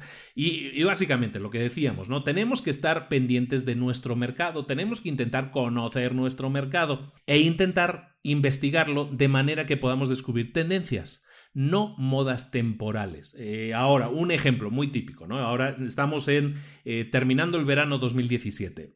¿Cuál ha sido la moda de este verano o de antes de este verano? ¿Cuál ha sido la moda? Aparte del despacito, ¿no? ha sido el, los bichos estos que giran, ahora se me fue el nombre, los spinners, ¿no? Los fidget spinners. Esos han sido la moda, pero ha sido una moda temporal. Los spinners que costaban, no sé, 10 dólares y que ahora cuestan 2, ¿no? Pues esos son modas temporales. Evidentemente tú no puedes construir tu campaña de publicidad o el futuro de tu empresa basado en modas. ¿Por qué? Porque las modas mueren, no son temporales, es una moda, el spinner ya no es lo que era cuando, cuando salió y probablemente pues ya se hizo todo el dinero que se podía hacer con los spinners, ya se ha hecho, ¿no? Entonces, de eso se trata, ¿no? De que dejemos de fijarnos en modas y nos fijemos solo en tendencias, de cosas, eh, cómo diferenciar una cosa de, las otras. Una moda es algo que sucede eh, con una temporalidad muy marcada, que, que dura muy poco tiempo y que su tendencia es a difuminarse muy rápidamente. El spinner creo que es un muy buen ejemplo de ello, ¿no? Lo ves en los precios del spinner, ¿no? En la oferta, la demanda, ¿no? La demanda fue muy alta, en una punta muy alta. Si buscas en Google Trends, por ejemplo, que es una, eh, una herramienta que te permite analizar tendencias, si buscas ficha de spinner, pues no existía y de repente hay una punta, ¿no? Que se lanza muchísimo y ahora si miras las tendencias de los últimos meses, pues ya prácticamente vuelve a ser eh, muchísimo menos, una, una quinta, una octava parte de lo que era originalmente cuando explotó, ¿no? Eso es una moda, ¿no? Entonces, de nuevo, busquemos el analizar tendencias, busquemos el, el diferenciar lo que es una tendencia de una moda ¿Y qué es lo que no tenemos nosotros que hacer? Lo que tenemos que hacer es subirnos al tren de las tendencias, nunca subirnos al tren de las modas. ¿Por qué? Porque si te subes al tren de una moda, ¿qué va a pasar? ¿Puedes tener un éxito puntual? Sí, pero después de eso te vas a pegar un golpe grande, una porque porque tu moda ya no te va a sustentar, no va a sustentar el futuro de tu empresa. Si tú construiste tu empresa alrededor del spinner, ahora mismo ya no tienes empresa, ¿no? Y no, no, no me quiero cebar con el spinner, ¿no? O sea, lo que pasa es el ejemplo de ahora, ¿no? Pero si tú te centras solo en la moda, tu empresa también va a ser pasajera. No queremos eso para ti, no queremos eso para tu empresa y no queremos eso tampoco para tu marketing. Por lo tanto, debes centrarte y lo vas a ver las empresas que son sólidas, que llevan 20, 30 años o que llevan 5 años, ¿no? Porque ahora las empresas tienen un tiempo de vida más, más corto, ¿no? Las empresas que tienen 5 años no se están centrando en su publicidad en la moda del momento. Se están centrando siempre en tendencias. Fíjate en esas empresas y vas a ver lo que te quiero decir en cuanto a tendencias y no en cuanto a seguir modas. ¿De acuerdo? Llegamos a la última ley, que es la ley número 22. La ley número 22 es la ley de los recursos. Podríamos hablar la ley del money money, la ley del dinero. Lo que estamos hablando aquí es lo siguiente. Sin eh, los fondos adecuados, una buena idea pueda ser que nunca despegue. Sin el dinero puede haber buenas ideas que nunca despeguen, digámoslo así. Incluso la mejor idea del mundo mundial nunca va a llegar demasiado lejos si le faltan los recursos económicos para hacer que esa idea llegue a estar disponible en la mente de todas aquellas personas que son su público objetivo. Es decir, puedes tener la mejor idea del mercado, sí, pero siempre vas a necesitar dinero para posicionarte en la mente de tu cliente final, para que tu cliente te vea, te descubra, sepa que existes, se necesita dinero. ¿De acuerdo? En el libro centra mucho, y de nuevo estamos hablando aquí, pero es un tema interesante, también lo vamos a tratar. En el libro se centra mucho en, lo que se llama el capital riesgo, ¿no? Las inversiones externas, ¿no? El tema de las inversiones externas, y es algo con lo que hay que tener cuidado, es que eh, normalmente nosotros podemos pensar que tenemos una súper buena idea y lo que tenemos que hacer entonces es ir a una gran empresa y venderle nuestra idea. Y entonces nos vamos a hacer millonarios. Eso normalmente no funciona. Eh, existe la falsa idea, la falsa noción de que las grandes empresas eh, carecen de buenas ideas carecen de ideas innovadoras. Y en cambio, lo que sí es cierto es que las grandes empresas tienen departamentos de I+D, de investigación y desarrollo de nuevas ideas, normalmente muy grandes, están fondeadas correctamente, es decir, están invirtiendo en eso. Entonces, la idea de que tú puedes llegar a una gran empresa y venderle tu idea y eso te va a quitar de pobre, eso es un error que deberías quitarte de la cabeza, porque no digo que a alguna persona no le haya pasado, pero que eso no es lo habitual. Por lo tanto, dejemos de soñar con la gran empresa va a venir, Microsoft va a venir, Apple y nos va a comprar la idea. Mm, eh, eso es pensar muy, eh, ser muy optimista con tu pensamiento. Es mucho más fácil pensar que puede haber una pequeña empresa con la, que con la que puedas asociarte y puedas tener más éxito y sea más fácil de conseguir eso que soñar que puedes, eh, eh, que un día te van a descubrir, ¿no? Que va a venir una gran empresa como Dios abriéndose paso entre las nubes y te va a dar la mano y te va a llevar con él. Eso deberías quitar todo la cabeza porque es mucho más difícil que pase estadísticamente. ¿eh? Segundo punto, interesante, los fondos de capital riesgo, ¿no? Existe la noción de que los fondos de capital riesgo son empresas que están dispuestas a, a, tirar el dinero, ¿no? Así que empiezan a darle así con las palmitas con el dinero y lo van tirando por ahí porque les sobra, ¿no? Eh, sí es cierto, parcialmente, si son empresas que han juntado a muchos inversores, muchos inversionistas y tienen mucho dinero, sí, eso sí es cierto, pero que eso no quiere decir que toda idea que les llegue la vayan a fondear, le vayan a dar dinero. Ahora se puso muy de moda las eh, eh, incubadoras, las aceleradoras, por las cuales tú puedes conseguir tener acceso a un montón de dinero. Y, que eso se ha hecho el objetivo de mucha gente. Es decir, voy a tener una buena idea, la voy a presentar con el formato adecuado y entonces me va a llegar una millonada de dinero. Eh, eso ¿Puede suceder? Pues sí, puede suceder. Hay gente que le sucede, pero pues es de 20 empresas de cada, de cada medio millón. ¿De acuerdo? 20 ideas de cada medio millón. No tenemos que... A donde voy con lo siguiente es que muy pocas ideas consiguen ese tipo de fondos. Tenemos que dejar de centrarnos, y eso es un tema conceptual. ¿eh? Debemos dejar de centrarnos nosotros como emprendedores en general, ¿eh? en buscar tener la idea que va a cambiar el planeta para siempre. Estamos centrados en ser Elon Musk y tener nuestra empresa que va a crear eh, las soluciones definitivas para el planeta en el consumo de energía eléctrica. Vamos a crear el coche eléctrico, el coche que se conduce solo. Em, no digo, a lo mejor eres Elon Musk que estás escuchando, digo, no, pues felicidades, te doy un golpecito en la espalda, pero es que a tu lado, a tu alrededor, hay 88 millones de emprendedores que nunca vayan, nunca van a llegar a ese nivel. ¿Esos emprendedores son fracasados? Para nada. ¿Esos emprendedores pueden tener éxito? Totalmente. pero tienen que dejar de centrar sus objetivos en ser Elon Musk. Deben dejar de centrar sus objetivos en esperar que llegue Y Combinator, que es la eh, aceleradora o la incubadora más importante del planeta, que llegue Y Combinator y les dé un millón de dólares. Porque eso no va a pasar. A lo mejor sí, a lo mejor una persona que de las que me está escuchando ahora le pasa, ¿no? Pero y, se ríe de mí, ¿no? Pero es que yo lo estoy hablando, hablábamos al principio, ¿no? De todo lo que estoy haciendo es para crear una plataforma para ayudar a la mayor cantidad de gente posible, a que se sienta realizada, caramba. Entonces, centrar tus ilusiones, tus sueños, en crear ideas que para arrancarse obligatoriamente necesitas un millón, dos millones, cinco millones de dólares, es cerrarte muchas puertas.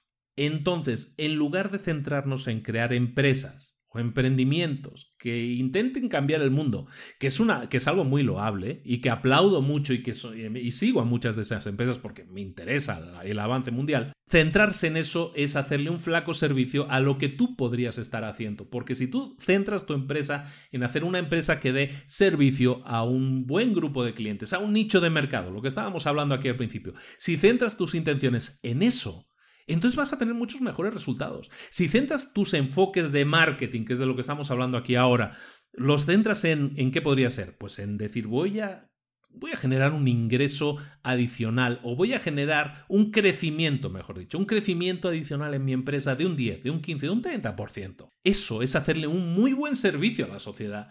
Eso es ayudar mucho a la sociedad. Y para crear una empresa de esas, que, que pueda tener un crecimiento y dar un servicio y no pretender crear la gran empresa que cambie el planeta y ser reconocido con la portada de la revista Life, si buscas eso, entonces es más fácil que tengas éxito que no te sientas fracasado por no haber conseguido tus metas. Si te centras en crear algo que ayude a un grupo de mercado, a un grupo de gente, no, ya no hablemos de mercados, hablemos de gente, ¿no? Si creas, tienes una idea que puede ayudar a la gente, o dar un servicio o un producto a la gente, eso te puede dar una sensación de plenitud más grande que estar 10 años intentando arrancar una idea y, lo digo porque he conocido a mucha gente así. Gracias al podcast, mucha gente me ha comentado, es que llevo cinco años preparando este proyecto. Tengo, tengo cinco años de trabajo encima, tras de mí, que, eh, intentando crear el primer prototipo, intentando crear mi idea o intentando aterrizar mi idea. De momento no he tenido éxito. De momento esa persona ha dedicado horas y horas y horas eh, a intentar buscar una meta que no existe o que es muy difícil alcanzar. Sí existe, pero para muy poca gente. Y eso hace que mucha otra gente se sienta como fracasada. Entonces, eh, esto lo decía en el punto, estábamos hablando aquí de, que se necesita dinero para sacar una idea adelante, sí, pero que estaba hablando ahora de, los fondos de capital riesgo, ¿no? Como que ahora se ha puesto de moda, como decíamos, se ha puesto dos cosas de moda. ¿Se ha puesto de moda ser emprendedor? Sí. Se ha puesto de moda que ahora, eh, pues de debajo de las piedras salen aceleradoras, incubadoras que pretenden, pretenden decir que estamos creando empresas innovadoras que cambian el planeta y estamos ayudando, no sé qué. Sí, también se ha puesto de moda eso. Pero que mucha gente junta ambas cosas y piensa que son lo mismo. Ser emprendedor de éxito no significa que te acoja una aceleradora ser emprendedor de éxito no significa que hayas conseguido fondos de gobierno, una beca que te ayuda. Eso no es ser emprendedor de éxito. Sí, evidentemente, te facilita el camino al éxito, sí, pero no es el único camino. Y a donde voy es que si se presentan 100 personas a una aceleradora van a escoger a una, con mucha suerte, o a dos, ¿Qué pasa con las otras 98 personas? Es ahí donde yo quiero entrar. Es ahí a, todas esas 98 personas que no aceptaron en la aceleradora o en la incubadora, las que no piensen que ahí se termina su camino, sino que existe un camino muy grande. Es una autopista muy grande en la que cabemos todos. Y eso es algo que hay que meterse en la cabeza. Eso no viene en el libro, lo que acabo de decir no viene en el libro, pero viene en mi corazón y tenía que hacértelo llegar. Es algo importante que tienes que saber, ¿de acuerdo? La ley 22 que habla de los recursos, que habla del dinero, dice, y eso sí es cierto, sin, el fondo, sin los fondos adecuados, sin los fondos necesarios, una buena idea puede que nunca llegue a florecer, que nunca salga adelante. Sí tenemos que buscar el fondo necesario, las, el dinero necesario para sacar una idea adelante, para hacer publicidad, para hacer marketing de esa idea y ponerla delante del público ideal, sí, pero seamos conscientes de que podemos dimensionar eso y centrarnos, en vez de un mercado tan grande, centrarnos en un mercado más pequeño. Centrarnos en un mercado más pequeño, entonces vamos a gastar mucho menos en marketing y vamos a poder llegar igualmente a ese mercado y obtener ingresos de unas primeras ventas y hacerlo inmediatamente. Algo que si esperamos durante años o durante 12, 14 meses, estamos esperando a que llegue la nueva convocatoria de la de 500 startups, ¿no? O de la que sea, ¿no? Que, les aplaudo mucho su trabajo, ¿eh? Pero, pero si esperamos durante un año para poder entrar a esa convocatoria o seis meses, el tiempo que sea, luego nos podemos encontrar que que hemos esperado seis meses en vano y en esos seis meses no hemos hecho nada más que esperar a que un sueño se haga realidad. ¿Qué pasa si no se hace realidad? ¿Qué pasa para esas 98 empresas que les dicen que no? Las que dicen que sí, perfecto, van a seguir adelante con el paraguas de, de, una incubadora, ¿no? De una empresa que va a apostar por ellos. ¿De acuerdo? Va a apostar por ellos a cambio de un porcentaje bastante suculento de la empresa. Eso también hay que decirlo, no te lo dan gratis, ¿no? Pero estás dispuesto a ceder un porcentaje alto de tu empresa a cambio de que te den dinero, pues mucha gente estaría dispuesto, por eso se presenta tanta gente.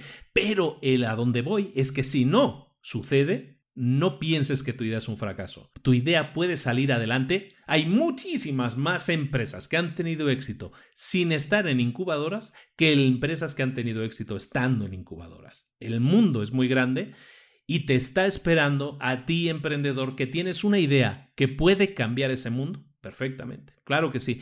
Pero si tú no quieres cambiar el mundo, sino simplemente quieres dar una solución, un servicio a un público concreto, dándole ese producto que necesitan, dándoles una solución a un problema que tienen actualmente, eso, de eso es de lo que más falta eh, nos hace en este mundo. De eso sí nos hace falta. Ideas innovadoras, ideas en cambio en el mundo, perfecto, claro, siempre las ha habido. Pero lo que necesitamos es gente en el día a día que nos dé soluciones de día a día, del día a día. Y de esos hay mucha gente que no, no ve eso como algo tan que enamora, ¿no? A una idea que sea tan enamoradora como, como decir, no, pues voy a construir un coche eléctrico que se conduce solo. Pues no, sí, no, no es tan emocionante construir una tienda online que vende artesanías como construir un coche que se conduce solo. No, pues no es lo mismo pero le puedes dar solución a problemas a mucha gente con tu tienda de artesanías. A donde voy es que eso también es emprender y eso también es éxito emprendedor. Para todo ello necesitas dinero, pero para emprender algo más pequeño como tu tienda de artesanías online, a lo mejor necesitas hoy en día muy poco dinero o incluso nada. Hay herramientas gratuitas con las que lo podrías hacer. Y ese es el gran mensaje que quiero que te lleves también de esto, ¿no? De esta idea 22, que se necesita dinero para aportarlo al marketing para que esa idea llegue a su mercado, sin duda. Pero eso ya lo sabes. Que necesitas dinero. Bueno, a lo mejor no lo sabes, ¿eh? O sea, hay que insistir en eso. Hay que invertir en publicidad, hay que invertir en marketing para que tu producto sea conocido. Sí, eso es necesario. Marketing no es igual a gasto marketing es igual a inversión. Que te quede eso claro, clarísimo. ¿De acuerdo? Señores, hemos terminado de nuevo otro libro más que, que, apuntamos ya como terminado. Las 22 leyes inmutables del marketing de, de Rhys y Trout. Jack Trout y Al Rhys, ahora que no me salían los nombres. Bueno, un libro fantástico que por fin hemos terminado con un poco de suspense. Dices, ah, ¿seguirá Luis haciendo los resúmenes? Seguirá. ¿Seguirá Luis eh, enrollándose y hablando tanto? Seguirá. Todo eso sigue. Nada ha cambiado y seguimos eh, ahora sí con, volviendo, espero eh, que no pase nada más a la periodicidad habitual ah, con resúmenes de libros que te puedan ayudar. De nuevo, ¿para qué te tiene que servir un resumen como este? ¿Para pasar el rato en el coche? Pues, espero que sí, ¿no? Por lo menos espero haberte entretenido un rato. Pero espero haber plantado una semilla en esa cabecita tuya loca. Espero haber plantado la semilla que te sirva para decir, esto lo puedo regar. Esta idea que ha dicho este tío aquí, esto lo puedo poner en práctica en mi empresa. O esa idea de negocio que yo tenía, oye, ¿por qué, dejo, ¿por qué no dejo ya de esperar y la pongo en práctica ya? ¿Por qué no hago una versión más pequeña de esa idea? ¿O por qué si no ya tengo un negocio, por qué no invierto un poquito en marketing? ¿Por qué no cambio mi estrategia y dejo de esperar a que vengan clientes y invierto en marketing? Cualquier cosa que tú hagas después de escuchar este podcast va a ser una acción que tú has tomado. Toda acción que no tomes es una acción perdida. Deja de perder el tiempo y empieza a pensar cómo aplicar una sola cosa de las que hemos hablado aquí y pasar a la acción, ponerla en práctica. Obtener un resultado puede ser positivo o negativo, siempre lo digo, pero es un resultado. Invierte en marketing, si es de lo que estamos hablando aquí ahora. Observa cuáles son los resultados, qué funcionó y qué no funcionó. Aquello que funcionó, refuérzalo. Haz más de eso, ¿no? Si algo funciona, repítelo, ¿no? Vuelve a hacerlo mientras funcione. Y aquello que no funcionó, analiza por qué no funcionó. ¿Qué es el error? ¿Cuál es el problema? ¿Qué cosas puedo corregir? ¿O qué cosas puedo evitar para la próxima vez? De todo eso, eso también es aprendizaje. ¿eh? Entonces, funciona una cosa, si funciona una cosa, haré más de eso. Si no funciona una cosa, me va a servir para aprender qué debo corregir. En definitiva, es una inversión en tu aprendizaje, en tu crecimiento y en el crecimiento no solo tuyo a nivel personal, que también, sino en el de tu empresa, en el de tu emprendimiento y poder llegar a conseguir los resultados que tú deseas, ya sea como emprendedor a tiempo completo, ya sea como emprendedor a tiempo parcial, como estamos hablando y como vamos a hacer en los talleres presenciales, o ya sea como tú quieras. Tienes esa... Eh, y esto, eh, ojo, emprender no es simplemente algo para gente que no tenga trabajo y tenga mucho tiempo, tenga mucho dinero que invertir. Emprender es algo que tú puedes hacer. Tu empleado, tu desempleado, da igual cuál sea el tú, todos podemos emprender. Emprender es pasar a la acción. Y eso es lo único que espero que hagas. Muchísimas gracias por la atención. Me puedes encontrar, como siempre, en librosparaemprendedores.net. Ahí vas a encontrar las notas del programa. Ahí también vas a encontrar enlaces ahora sí a nuestros eventos, enlaces a los softwares que estamos recomendando, como el, proveedor de hoy que estamos recomendando, que es SiteGround, que es nuestro hosting, es el hosting de libros para emprendedores también. Em, eh, me puedes encontrar en el correo electrónico luis arroba Nos puedes encontrar en las redes sociales, sobre todo en Facebook, ¿no? que estamos ahí como muy masivamente en Facebook.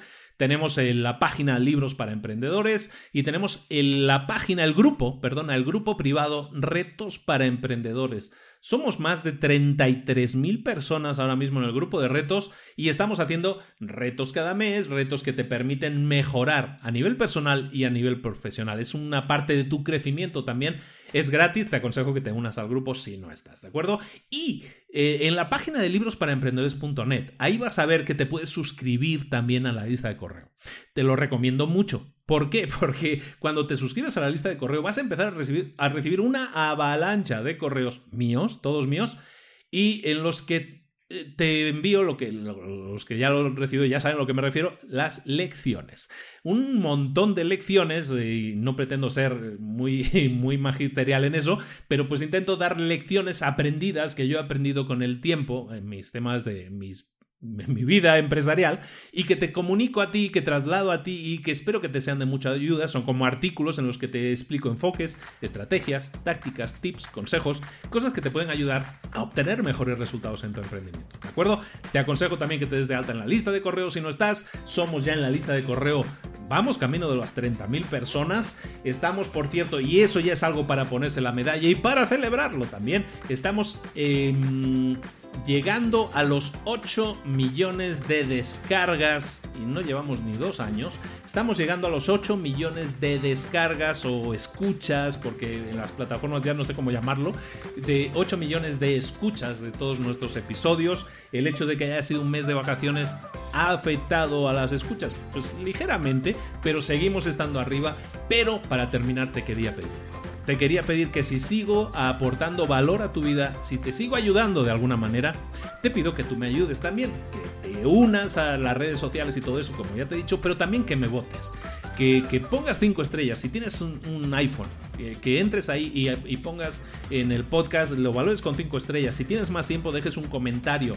espero que agradable, espero que constructivo en todo caso que eso nos ayude a posicionarnos como lo que tenemos que ser, un podcast que quiere ayudar a la gente. Entonces, cuanto más arriba estemos, a más gente podremos ayudar. Entonces te pido que votes 5 estrellas iTunes. Si no tienes iTunes, si no tienes iPhone eh, y nos escuchas a través de otra plataforma, iBox, eh, la que sea, em, deja comentarios, déjanos votos, háblanos, ¿no? Comunícate, transmite y todo eso es leído y tenido muy en cuenta para los siguientes resúmenes de libros para emprendedores es el podcast en el que cada semana o en el que cada capítulo, mejor dicho, te resumimos un libro de interés para que pases a la acción. Espero que así sea. Recibe un cordial abrazo muy grande, un saludo he vuelto.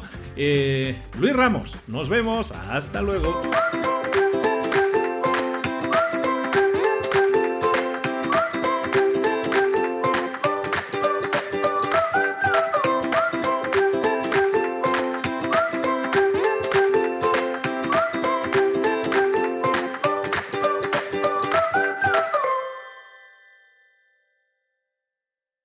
¿Eres un coach, consultor, emprendedor digital o un profesional independiente apasionado por tu área? Te presento mi nuevo máster de marca personal, un viaje transformador de seis meses diseñado para ti y que lleva ya más de 10 ediciones ayudando a cientos de profesionales como tú a destacar, a sobresalir, a convertirse en referentes. En el máster aprenderás a construir y escalar tu marca personal, convirtiéndote en una voz líder en tu sector, mientras construyes construyes además un negocio sólido y rentable alrededor de tu marca, como Celia, que pudo dejar su trabajo a tiempo completo para dedicarse a su pasión, las finanzas, y ahora lidera una escuela con miles de alumnos a los que ayuda a transformar sus finanzas y factura además seis y siete cifras y tiene millones de seguidores, o como Alex, que ha creado un negocio desde cero alrededor de su marca personal y su mensaje con el que ayuda a cientos de empresarios y factura eh, siete cifras al año, o como Paloma, que soñaba con viajar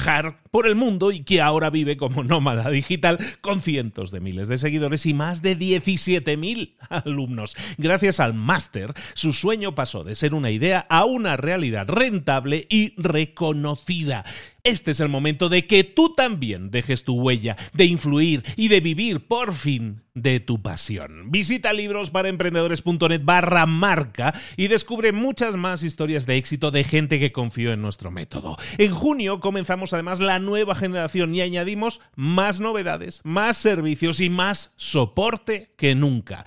Únete a la élite de profesionales que ya están cambiando sus vidas. ¿Estás listo? ¿Estás lista para desarrollar tu marca personal y ser nuestra próxima historia de éxito? Pues visita librosparaemprendedores.net barra marca y comencemos.